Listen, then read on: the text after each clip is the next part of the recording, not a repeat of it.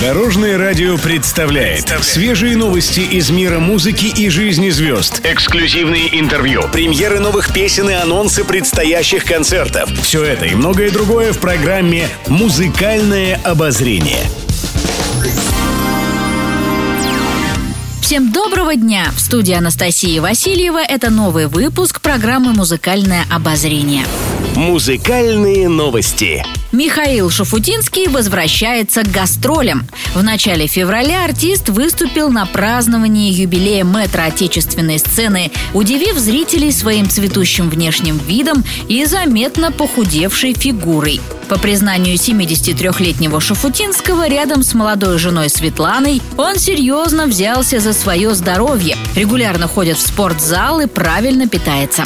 Результат не заставил себя долго ждать. За год артисту удалось похудеть на 30 килограмм. Как отметил певец, он совмещает долгие тренировки в бассейне с творческими мыслями, обдумывая в процессе плавания запись новых песен и аранжировки. При этом выяснилось, что в жизни Михаил Захарович больше всего любит классику и джаз, а совсем не шансон. Он также признался, что совершенно не воспринимает современные эстрадные хиты, где стало модно искажать слова и рифму. Свои нетленные песни, мелодичные шлягеры и свежие новинки Михаил Шафутинский недавно исполнил на концерте в Архангельске. Впереди гастроли в Королеве и Калуге.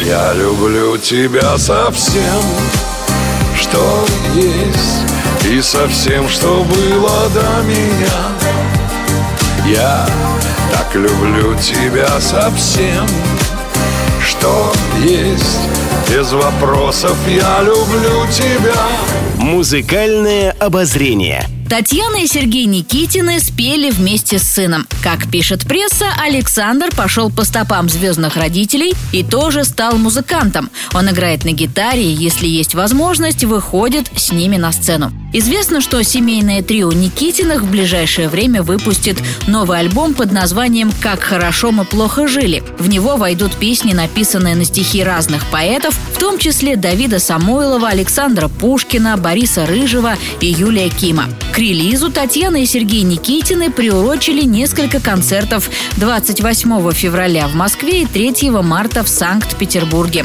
Прозвучат не только песни из нового альбома с сыном, но и любимые всеми хиты советской эпохи, такие как «Александра», «Когда мы были молодые», «Большой секрет для маленькой компании» и многие другие. С вами была Анастасия Васильева. Всем удачи на дорогах.